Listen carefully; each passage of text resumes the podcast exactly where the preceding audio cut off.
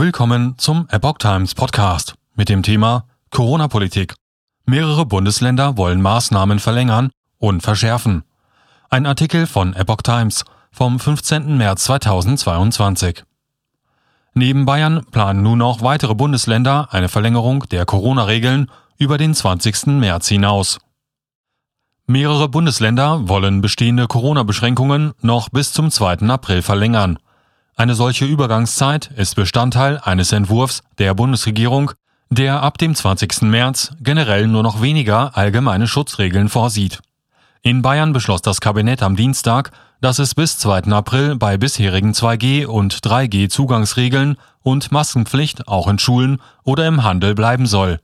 Auch Baden-Württemberg will die Übergangsfrist nutzen, wie Vizeregierungschef Thomas Strobel in Stuttgart ankündigte.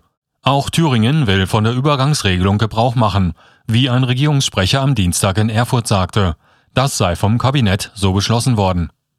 Möglicher Anstieg der Infektionszahlen. Auch im Norden ist das geplant. Mecklenburg-Vorpommern hatte einen solchen Schritt bereits angekündigt. In Hamburg soll laut Gesundheitsbehörde die jetzige Verordnung an diesem Freitag unverändert verlängert werden.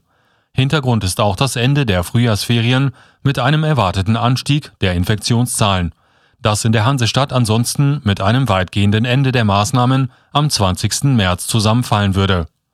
In Niedersachsen will die Landesregierung im Laufe der Woche eine Übergangsverordnung vorstellen, die bis 2. April gelten soll.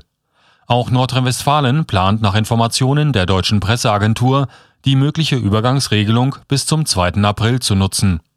Mit einer konkreten Entscheidung der CDU-FDP-Landesregierung wird aber erst gerechnet, wenn der Bundestag über das künftige Infektionsschutzgesetz abgestimmt hat.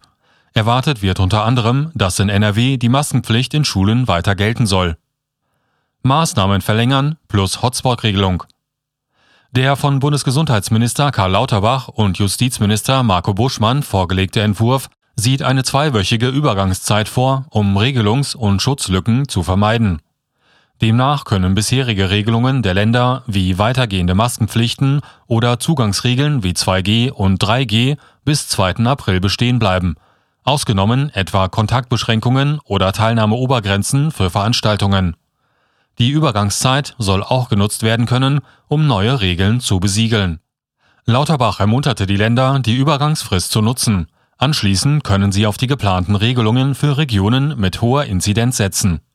Die Länder müssen es anpacken. Das haben jetzt einige Länder, zum Beispiel Brandenburg, auch getan. Die gehen nach vorne und sagen, wir verlängern fast alles, was wir haben, und dann nehmen wir die neuen Hotspot-Regelungen, sagte Lauterbach in der ARD. Die saarländische Landesregierung verlängerte die aktuelle Verordnung vorerst bis zum 31. März.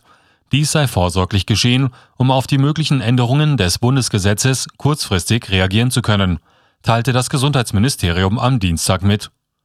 Änderungen am Infektionsschutzgesetz. Die Ampelkoalition bessert zudem beim Infektionsschutzgesetz noch einmal nach. Das berichtet das Redaktionsnetzwerk Deutschland unter Berufung auf Koalitionskreise. Auf Druck von SPD und Grünen soll sich die Koalition demnach bei den Verhandlungen über das Infektionsschutzgesetz darauf geeinigt haben, dass nach dem Auslaufen der bisherigen Maßnahmen am 19. März die Maskenpflicht künftig in mehr Bereichen als bisher geplant gelten kann. So soll die Pflicht zum Tragen einer Maske nicht nur in Kliniken, Pflegeheimen und dem öffentlichen Personenverkehr möglich sein, sondern auch in Arztpraxen, in Tageskliniken, in Einrichtungen für ambulantes Operieren sowie in Vorsorge- oder Rehabilitätseinrichtungen, in denen eine den Krankenhäusern vergleichbare medizinische Versorgung erfolgt. Die FDP wehrt sich allerdings weiter dagegen, dass auch im Einzelhandel weiterhin eine Maskenpflicht verordnet werden kann. Auch in Zahnarzt-, Hebammen- oder Physiotherapeutenpraxen soll es künftig keine Maskenpflicht mehr geben.